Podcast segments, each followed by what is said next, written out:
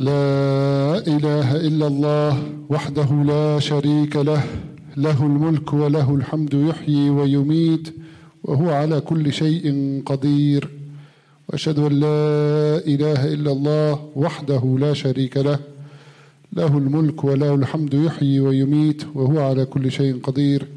وأشهد أن محمدا عبده ورسوله بلغ الرسالة وأدى الأمانة ونصح الأمة فصلوات الله وسلامه عليه Lieben Geschwister, alles Lob gebührt Allah, dem Herrn der Welten, den, außerdem es keinen anderen gibt, dem einzigen. Wir bezeugen, dass es nur Allah, den einen einzigen Gott gibt. Und wir bezeugen, dass Mohammed sein Gesandter und Prophet ist, der die Botschaft den Menschen auf die beste Art und Weise überbracht hat und ihnen den besten Rat und den besten Weg gezeigt hat. Assalamu alaikum wa rahmatullahi wa barakatuh. Wir sind immer noch bei den Namen Allahs, Namen und Eigenschaften Allahs. Und der Name, den ich heute mit euch besprechen möchte, ist ein Name, der zum Jahresanfang passt. Für ein, der für ein neues Projekt oder eine neue Phase oder ein neuer Zeitabschnitt passt. Er kommt zweimal im Koran vor. Einmal so, wie wir ihn auch benutzen. قل يجمع بيننا ربنا ثم يفتح بيننا بالحق وهو الفتاح العليم. Und es ist gemeint der Name Allahs Al-Fattah. Er kommt einmal als Al-Fattah im Koran vor und er kommt auch einmal im Plural vor, wenn es heißt, nach einer längeren Eier, ربنا افتح بيننا وبين قومنا بالحق وأنت خير الفاتحين. Hier kommt das im, du bist der Beste aller, was heißt Al-Fattah oder Fatihin? Aller Öffnenden. Al-Fattah heißt der Eröffnende oder der Öffnende der etwas öffnet. Was bedeutet, was, was ist damit gemeint? Die einen oder anderen von euch, die türkische oder arabische Wurzeln haben, kennen vielleicht den Ausdruck, wenn früher unsere Großeltern und Großmütter gesagt haben, zum Beispiel wenn sie aufgestanden sind, Ja Fattah, Ja Alim. O du Öffnender, o du Allwissender. Was meinen sie damit? Sie bitten Allah im Namen des sich neu beginnenden Tages. Oder wenn früher auch, was auch öfter vorgekommen ist, ist, wenn jemand sein Geschäft aufgeschlossen hat, dann hat man das auch meistens gesagt, Bismillahil Fattah. Oder auch Ja Fattah, Ja Alim. Er öffnet sein Geschäft im Namen Allahs des Öffnenden. Und was meint er damit? Er meint, O oh Allah, öffne für mich an diesem neu beginnenden Tag die Tore der Barmherzigkeit. Oder im Falle des Geschäfts die Tore des Rizqs, des, der Gabe, der Versorgung. Oder die Tore, wenn es ein wenn Gelehrte sich sozusagen morgens hingesetzt haben, um zu studieren, die Tore des Wissens. Also Allah als derjenige, der am Anfang einer neuen Phase, am Anfang eines neuen Tages, eines neuen Projektes, einer neuen, eines neuen Lebensabschnittes dir helfen soll und dir einen Vorsprung geben soll oder wie sagt man heute so schön, einen Head Start geben soll. Das ist eine Bedeutung von Ismullah al-Fattah. Und was ein bisschen traurig ist, obwohl wir uns heutzutage alle für so viel Gebildete halten als unsere Großeltern und Urgroßeltern, von denen ja, müssen wir auch sagen, es gab ja viele von denen, die auch nicht lesen und schreiben konnten. Aber trotzdem haben wir die Weisheit verloren, mit den Namen und Eigenschaften Gottes im Verlauf unseres Lebens und im Verlauf unseres Tages damit umzugehen. Denn selten, dass man heute noch jemanden hört, der vor seiner Arbeit oder vor seinem Studium oder vor vor einem neuen Tag Allah mit Al-Fattah anspricht. Sogar ich nicht. Das fällt sogar mir nicht, oft nicht ein, leider. Obwohl ich mich mit den Namen Allahs beschäftigt, äh, beschäftigt habe über lange Jahre. Und man sieht hier, ja, vielleicht war in den früheren Zeiten weniger formale Bildung da, aber dafür war offensichtlich mehr Weisheit da. Und es ist ein Widerspruch unserer heutigen Zeit, dass wir alle Zugang zu sehr guter Bildung wirklich haben und jetzt mit dem Internet auch zu extrem vielen Informationen, aber trotzdem die Weisheit scheinbar eher abgenommen hat, als dass sie dadurch zugenommen hat. Ismullah al-Fattah ist nicht nur aber der Öffnende, also der Öffnende von, damit Allah etwas öffnet, muss es vorher natürlich geschlossen sein. Ich öffne keine Tür, die bereits geöffnet ist, die Sperrangel weit offen ist. Dann, dann sage ich nicht, ich habe diese Tür geöffnet. Dann bin ich durch eine geöffnete Tür gegangen. Sondern es muss vorher geschlossen sein und Allah hat diese Tür oder dieses Hindernis für mich geöffnet. Derjenige also, der alles, alle Hindernisse, alle, der mit seiner Allmacht alles Geschlossene wegbringt. Aber die, äh, die Koran-Ayat, die ich vorgelesen habe, sind noch in einem anderen Sinn zu verstehen. Nämlich, hier wird es beide Male in den Mund von Propheten gelegt, die sich mit ihrem Volk angelegt haben und die ihr Volk versucht haben, auch wieder zurückzubringen auf den Weg der Gerechtigkeit, auf den Weg der Barmherzigkeit. Und dieses Volk nicht nur sie ignoriert hat, sondern sie aktiv bekämpft hat was der Weg jedes Menschen ist, der sich für Gerechtigkeit oder für Barmherzigkeit einsetzt. Das ist eine Sunna Allahs, egal ob man Muslim ist oder kein Muslim, sobald du dich für das Richtige und Gute und Gerechte einsetzt, wirst du Widerstand erfahren. Und hier legt, berichtet uns Allah im Koran, dass einer der Propheten gesagt hat, unser Herr wird uns alle zusammenbringen, dann wird er zwischen uns in Gerechtigkeit richten. Aber wörtlich heißt es, dann wird er zwischen uns öffnen. Und hier wird es übersetzt mit in Gerechtigkeit richten. Das heißt, Al-Fattah ist auch derjenige, der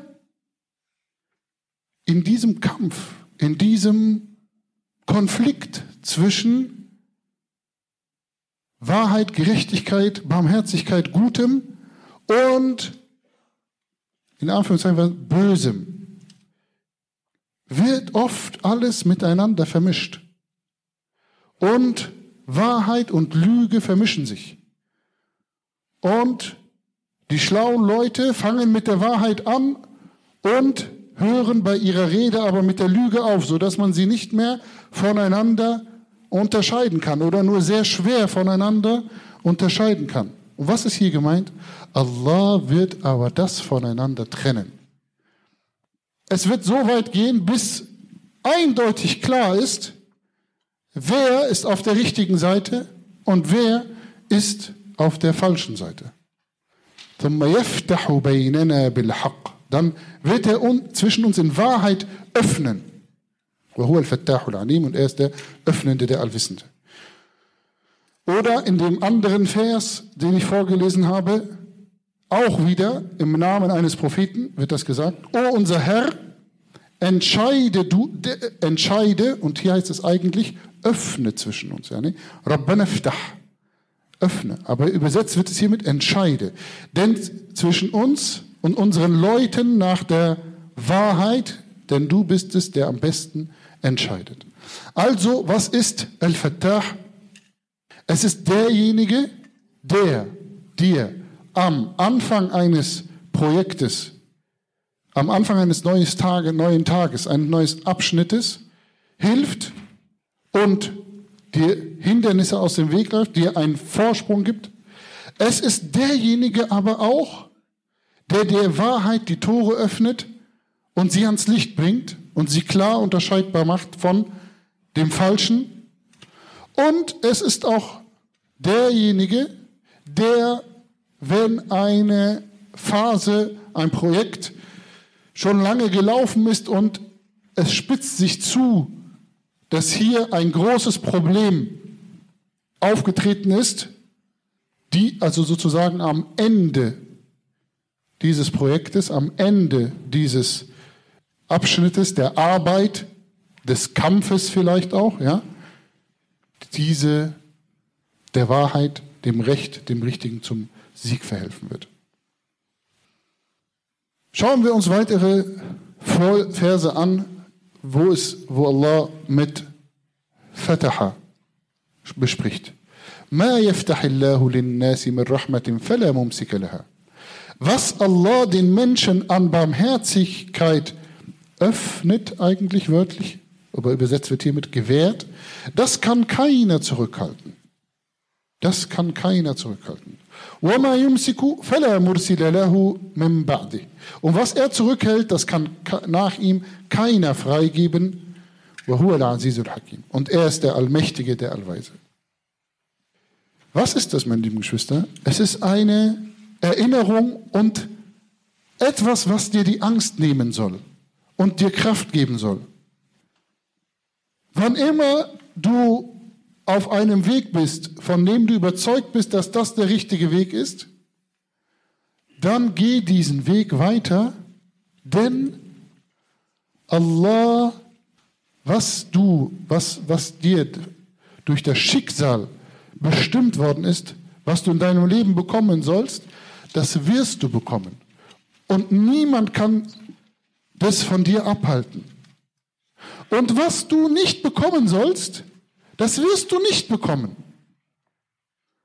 Egal wie sehr du dich bei deinem Chef einschleimst oder wie sehr du sagen wirst, oh, ich bin auf, dem, auf der Politik unserer Firma oder ich bin auf der Politik meines Chefes oder was auch immer. Und Allah macht es so, wenn du es bekommst, wird es eine, eine Niqma, eine Schlechtigkeit für dich sein. Dann wird es etwas sein, was dich oder deine Familie oder deinen Geist vergiften wird. Deshalb habt diesen Vers im Hinterkopf, denn er gibt euch Stärke. Wer diesen Vers wahrhaft glaubt und verinnerlicht, ist unbesiegbar. Denn er geht mit Gott und hat überhaupt keine Angst vor dem, was ihm auf seinem Weg mit Gott passieren wird.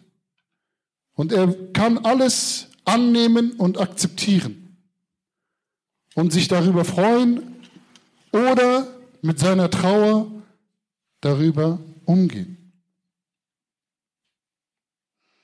Allah sagt weiter im Koran, in testaftihu faqad ja'akumul fath. Verlangt ihr eine Öffnung, oder hier ist übersetzt mit einer Entscheidung, dann ist die Entscheidung schon zu euch gekommen. Wenn ihr, Intestaftihu heißt, was genau? Wenn ihr zu Allah kommt und sagt, oh Allah, bitte hilf uns, aber ihr seid mit eurem Teil, mit eurem Anteil an der Sache gekommen, dann wird Allah euch helfen. Wenn ihr mit eurem Anteil zu Allah geht und sagt, so, ich habe geleistet, was ich leisten kann, mehr kann ich nicht, bitte, O Allah, vervollständige von deiner Seite, dann sagt Allah, der Sieg ist schon bei dir. Die Wahrheit ist schon bei dir. Es muss nicht immer ein politischer Sieg sein oder ein militärischer Sieg sein oder ein physischer Sieg sein, dass man über seine Feinde triumphiert.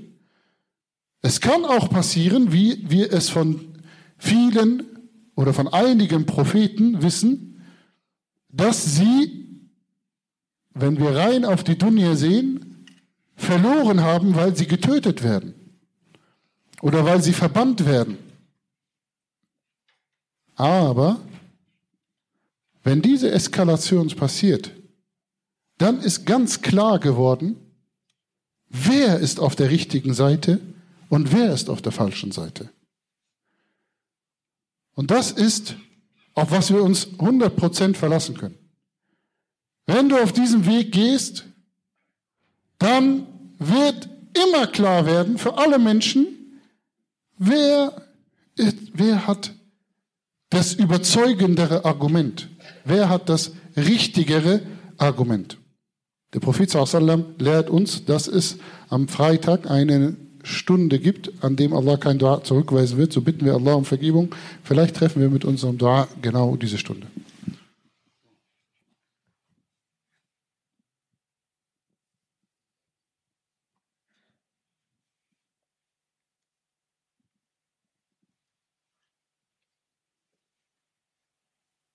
أعوذ بالله من الشيطان الرجيم بسم الله الرحمن الرحيم Ein Beispiel möchte ich euch dazu noch aus der Sira geben. Und es gibt aber auch viele Beispiele aus selbst der äh, heutigen Zeit, aus der, also es wird immer Beispiele in dieser Hinsicht geben. Ein Beispiel aus der heutigen Zeit ist das Beispiel von KFC. Aber ich möchte jetzt ein Beispiel von der Sira geben. Der Prophet sallam hat 13 Jahre lang in Mekka für die Wahrheit gekämpft und den Menschen versucht, etwas beizubringen. Und wäre er getötet worden bei diesem Mordversuch, der, der gemacht wurde kurz bevor er ausgewandert wurde, dann könnte man sagen, er, hat, er hätte verloren und alles ist zu Ende gegangen. Aber diese 13 Jahre sind das Fundament gewesen für den Sieg und für die Botschaft, dass sie auf einem starken und guten Fundament aufblüht. Warum? Weil in diesen 13 Jahren wurden die Männer geschmiedet, die Männer und Frauen geschmiedet, die die Botschaft nach der Medina-Phase in die Welt hinausgetragen haben. Und sie wurden durch diese Periode der Verfolgung und diese Periode der sich lustig machen und dann physische Verfolgung, des teilweise auch getötet werdens, tief innerlich gereinigt und vorbereitet. Und es entstand eine Gemeinschaft von Menschen, von denen absolut klar ist, sie sind Muslime, weil sie von der Botschaft absolut überzeugt sind. Nicht, weil sie sich irgendetwas davon erwarten. Nicht, weil sie irgendeinen irgendwie Geld damit verdienen wollen, Status oder Anerkennung oder sonst irgendwas haben wollen. Und das hat den Islam nur stark und überzeugend gemacht, als diese Sahaba dann in die Welt hinausgegangen sind und die Menschen gemerkt haben, hey, die wollen ja tatsächlich nichts von uns. Die sind ja tatsächlich gekommen, um das durchzuführen, was sie gesagt haben. Und wenn wir, wenn wir ihnen Geld geben, dann verteilen sie es wieder an die Armen weiter und behalten es nicht für sich. Und wenn wir ihnen Macht geben, dann machen sie mit dieser Macht etwas Gutes und so weiter und so fort. Und der Prophet sallam selber wurde geprüft bis zum Äußersten, bis er dachte, von wo kommt jetzt der Sieg Gottes? Bis er dachte, okay, die Sache wird. Und auf einmal kamen sechs Leute aus Medina zu Hajj und hörten ihm zu und haben, sind sofort übergetreten zum Islam. Und das war in dem zehnten, elften Jahr der Botschaft, also der, der Offenbarung sozusagen, etwas völlig Ungewöhnliches, denn da war die Verfolgung schon so stark, dass wer immer zum Islam übertritt, er sofort mit Nachteilen politischer, wirtschaftlicher, gesellschaftlicher Art rechnen muss. Und auf einmal treten da sechs Leute von Medina über. Und der Prophet selber sieht noch gar nicht, was das für ein großer Sieg ist. Er schickt mit ihnen Mus'ab ibn Umair und dann kommen sie im nächsten Jahr 70 Leute wieder. Und dann machen sie die große Bär. Und dann erst sagt der Prophet, okay, ich werde zu euch auswandern. Aber eine völlig es kam der Sieg von einer völlig unerwarteten Seite. Kannte der Prophet Medina nicht vorher oder wie? Doch, er kannte es. Seine Mutter stammt von dort. Seine, seine Verwandten mütterlicherseits lebten noch dort. Aber warum hat er in Medina nie um Schutz angefragt? Weil Medina zu der Zeit in der arabischen Halbinsel so eine Art Failed State war. Zwar reich in dem Sinne, dass dort landwirtschaftlich ging da einiges gut, aber ständige Bürgerkriege, ständige Konflikte und durch diese Kriege dann auch Missmanagement und natürlich auch Armut, Krankheiten. Die Leute sind eher von dort ausgewandert, als dass man nach Medina eingewandert ist. Und deshalb war für den Propheten, kam er gar nicht sozusagen auf die Idee, in Medina, obwohl er ja dort Verwandte hatte, um Schutz zu suchen. Aber er hat sich bei 26 Stämmen auf der arabischen Halbinsel um Schutz gesucht, aber nicht bei Medina. Und ausgerechnet von Medina, von wo niemand gedacht hätte, dass dort noch irgendetwas Gutes kommen kann, weil dort nur noch Krieg und Terror und Gewalt und Armut geherrscht haben, kam dann der Sieg. Aber der Prophet sallam hat seine Hausaufgaben gemacht. Und sogar dieses sich anbieten an 26 Stämme war am Ende nicht umsonst. Denn all diese 26 Stämme haben den Propheten kennengelernt und sie sind vielleicht nicht da zum Islam übergetreten, aber als sie gemerkt haben, oh, jetzt ist es nicht mehr so eine schlimme Sache, Muslim zu sein. Jetzt werden wir nicht sofort wirtschaftlich boykottiert, nicht mehr sofort gesellschaftlich geächtet und sind sozusagen automatisch im Krieg mit den Quraysh, wenn das passiert. Sind die einer nach dem anderen schnell zum Islam übergetreten. Warum? Weil sie schon einiges über den Islam kannten und den Propheten selber kennengelernt hatten und von ihm tief beeindruckt waren. Das heißt, selbst wenn du vor ein geschlossenes Hindernis kommst, und dieses Hindernis sich nicht bewegen will und sich nicht öffnen will, arbeite dich an diesem Hindernis ab.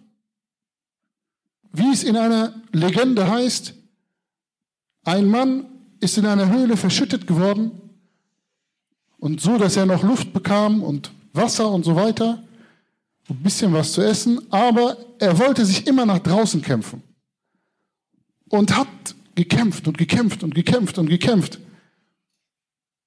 Und nach sechs Monaten hatte er nur so ein kleines Loch geschaffen. Aber er hat weiter gekämpft. Und eines Tages nach sechs Monaten auf einmal gab es wieder einen Erdrutsch und dann war die Höhle auf einmal frei. Es ist nur eine Legende, ja, es ist kein Hadith oder so. Und dann fragt er Allah, oh Allah, warum hast du mich so lange arbeiten lassen, wenn du mich am Ende sowieso durch deine Macht befreit hast? Dann sagt ihm Allah, ja, schau, was aus dir geworden ist. Jetzt bist du stark, jetzt bist du kräftig, jetzt bist du muskulös. Und jetzt kannst du mit dieser gewonnenen Stärke in die Welt hinausgehen und etwas tun.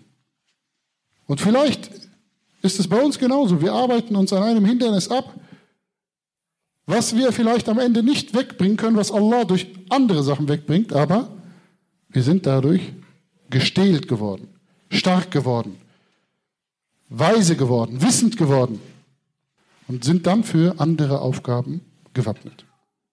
Meine lieben Geschwister, also am Ende nochmal zusammengefasst, Ismullah al-Fattah ist Bitte integriert das in euer Dua, integriert das in eure Ansprache gegenüber Allah am Anfang eines Projektes, eines Tages, eines Jahres und am Ende eines Projektes. Der Rest fehlt leider aufgrund einer technischen Störung. Aber der Vortrag war sowieso am Ende angekommen. Salam alaikum, bis zum nächsten Mal.